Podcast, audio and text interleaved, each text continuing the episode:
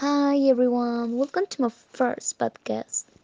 Today we are going to talk a little about human behavior and how that would make a better world. We brought an expert on the subject, Mr. Ortiz. Welcome. Tell me, As far as human behavior is concerned, this is based on the things they do, feel or think, and in this way they interact with the people around you. The three aspects are calle, perception, and they can be positive like love, like love, friendship, or negative like aggressions. oh my god, um, do you consider that these perceptions tend to be more negative? Yes, because human beings are hostile to the unknown.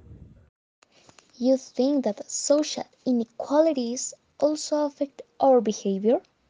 Unfortunately, yes. Uh, science, we are spending so much time and effort in separate, separate and facing each other.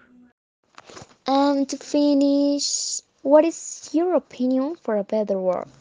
my opinion, a better world without aggressions, with without wars, and with without inequalities. Thank you all for listening. And thank you too, Mr. Ortiz, for joining us. Thanks for inviting me.